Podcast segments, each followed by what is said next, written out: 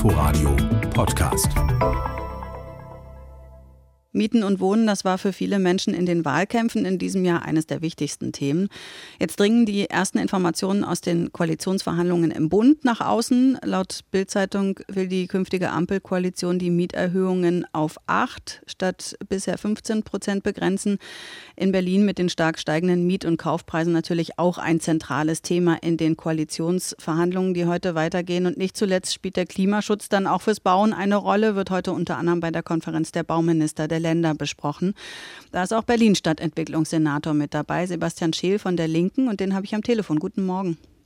Schönen guten Morgen, Frau Naht. Diese Zahlen, die man jetzt aus den Ampelkoalitionsverhandlungen hört, wie bewerten Sie das? Na, erstmal ist es unser erklärtes Ziel, dass wir die Mietpreissteigerungen in Art gestalten, dass die Menschen keine Angst davor haben müssen, aus ihrer Wohnung auszuziehen, weil sie sich nicht mehr leisten können. In den letzten Jahren haben wir eine Entwicklung gehabt, dass die Mietpreise weit über der Inflationsrate gestiegen sind und damit natürlich das Einkommen immer schmaler wurde. Deswegen ist das ein Schritt in die richtige Richtung, jetzt äh, die Möglichkeiten der Mietanpassung nochmal zu reduzieren. Mieten und Wohnen, auch ein wichtiges Thema natürlich in den Berliner Koalitionsverhandlungen. Da beugt sich heute die Hauptgruppe drüber. Aus der Fachgruppe hat man da relativ wenig gehört, aber es war ja schon in der Anlage klar, dass es da Dissens gibt, alleine was zum Beispiel den Volksentscheid Deutsche Wohnen enteignen angeht. Ist da nach wie vor viel umstritten oder gibt es schon konkrete Dinge, auf die sich Mieterinnen und Mieter freuen können? Also das Wesen von Koalitionsverhandlungen ist ja, dass sie natürlich intern stattfinden. Insofern werden wir, bis es unter Dach und Fach ist, erstmal nicht viel dazu sagen können. Da bitte ich um Verständnis. Auf jeden Fall ist man sich ja aber einig, dass gebaut werden muss, äh, wenn auch nicht unbedingt wie viel. Auch dass das in einem Bündnis gemeinsam mit dem privaten Wohnungsbauunternehmen passieren soll, so steht es zumindest im Sondierungspapier.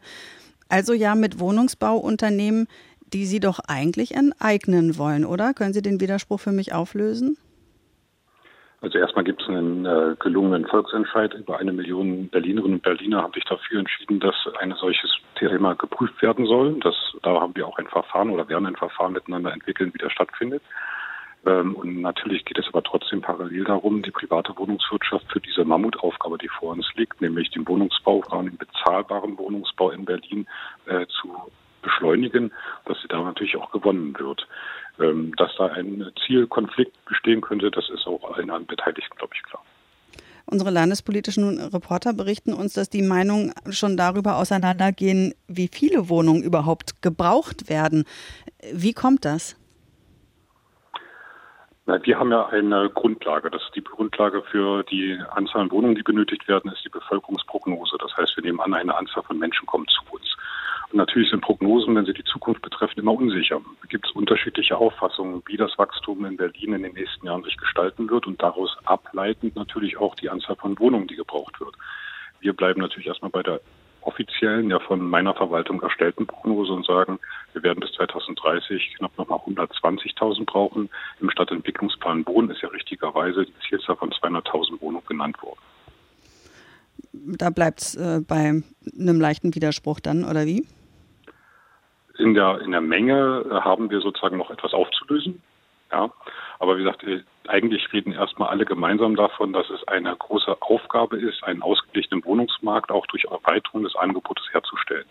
Und ich glaube, da kommen wir schon übereinander.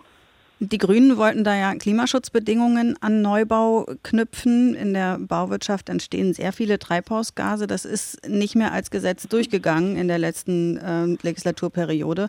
Klimaschutz und Bauen, das ist jetzt auch Thema bei der Bauministerkonferenz, an der Sie heute teilnehmen. Ist das ein Widerspruch, viel schnell und günstig bauen zu wollen und dabei dann auch noch aufs Klima achten zu wollen? Ja, auch hier haben wir es natürlich mit Zielkonflikten zu tun, ohne Frage. Ähm, wir wissen, dass wir die CO2-Emissionen aus dem äh, Gebäudebestand, die sind ein, ein hoher Anteil.